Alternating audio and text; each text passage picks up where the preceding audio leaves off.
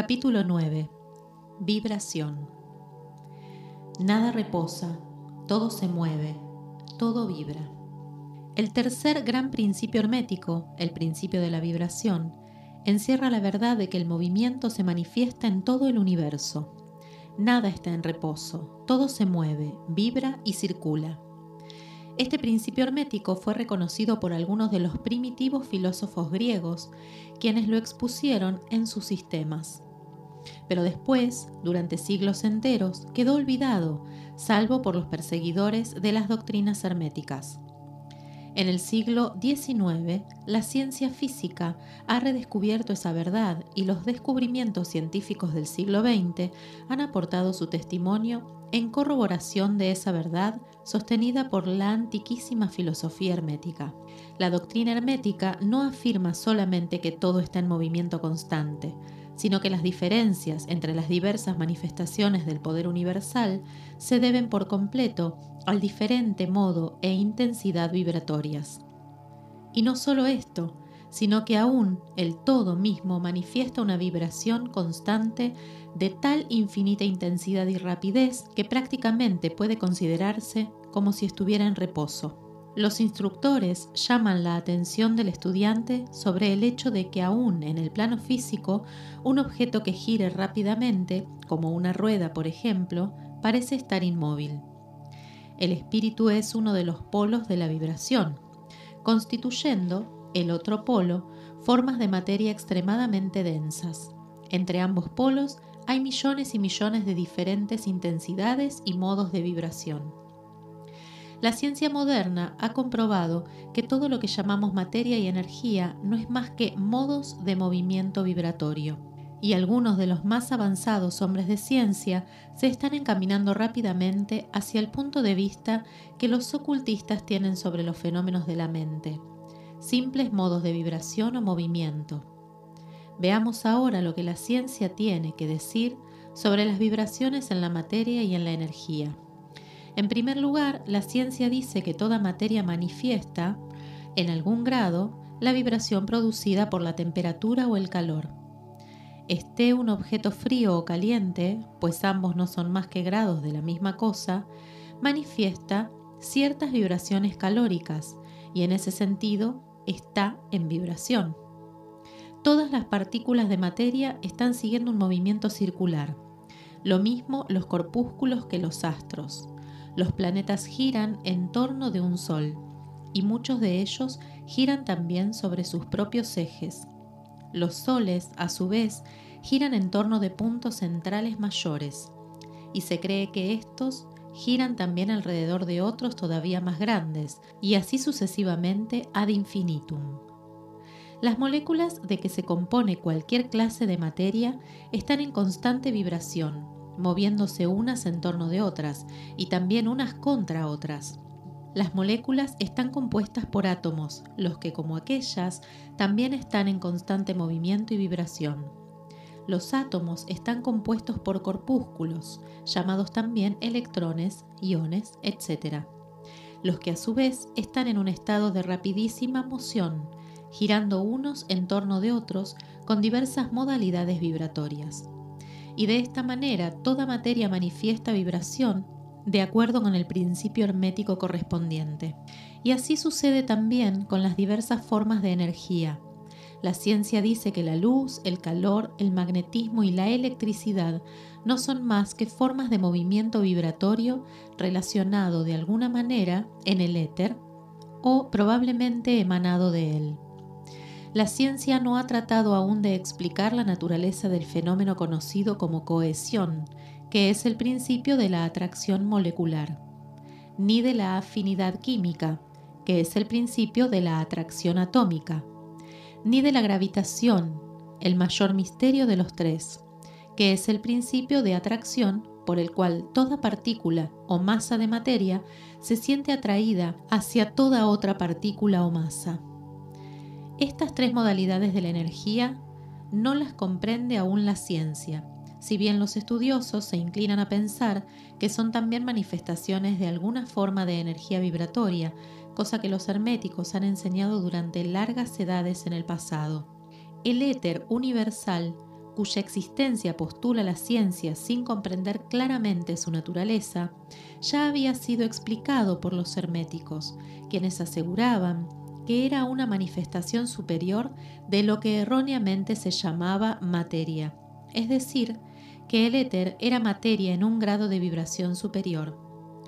El nombre que le daban era el de substancia etérea, y decían que esta substancia era de tenuidad y elasticidad extremas, llenando el espacio universal, sirviendo como medium de transmisión para las ondas de energía vibratoria, como el calor, la luz, la electricidad, el magnetismo, etc.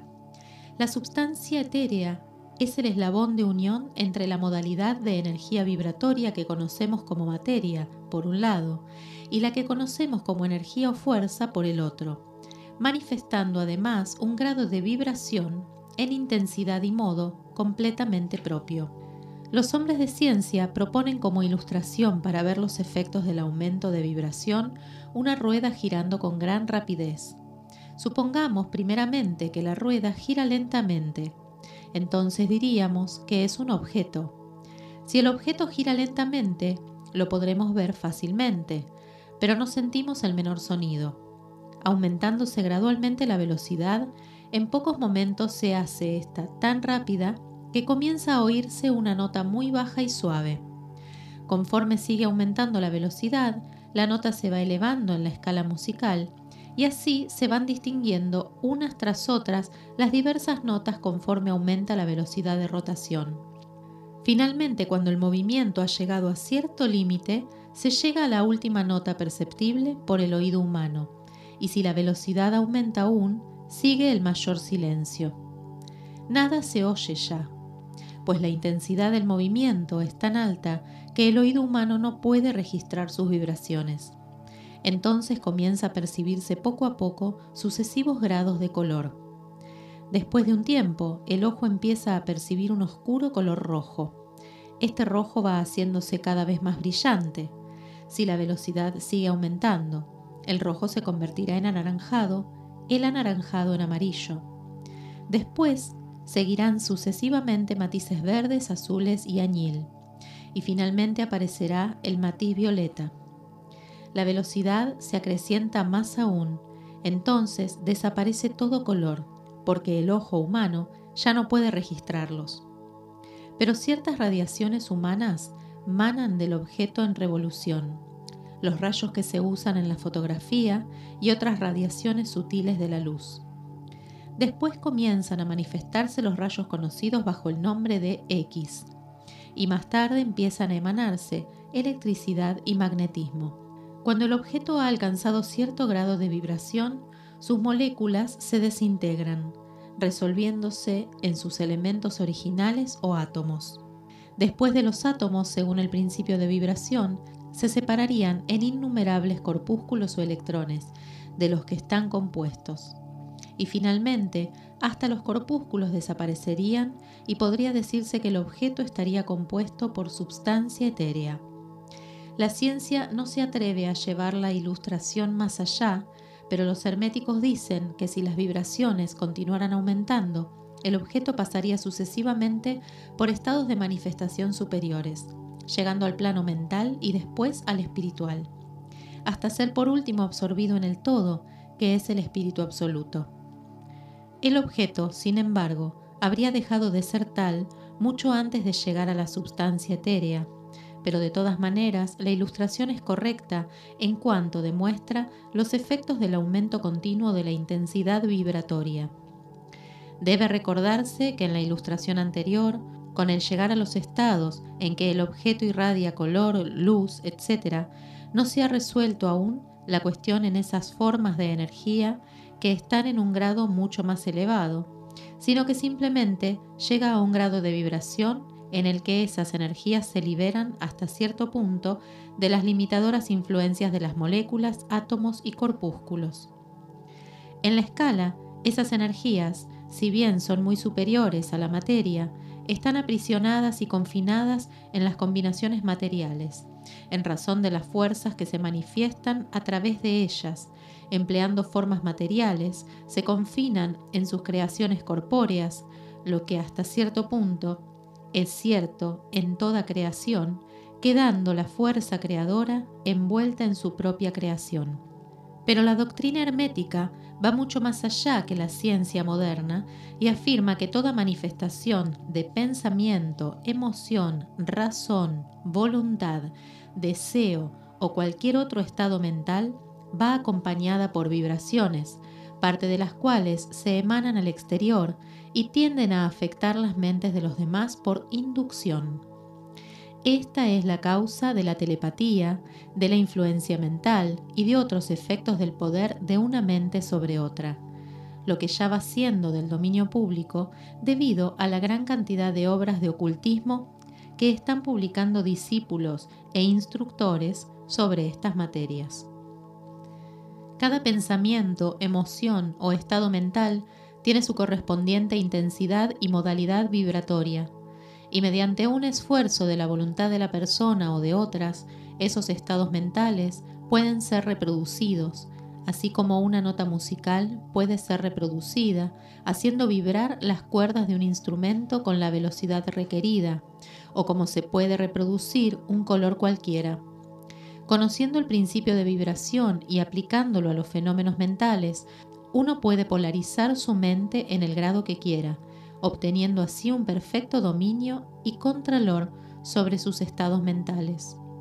De la misma manera podrá afectar las mentes de los demás, produciendo en ellos los requeridos estados mentales.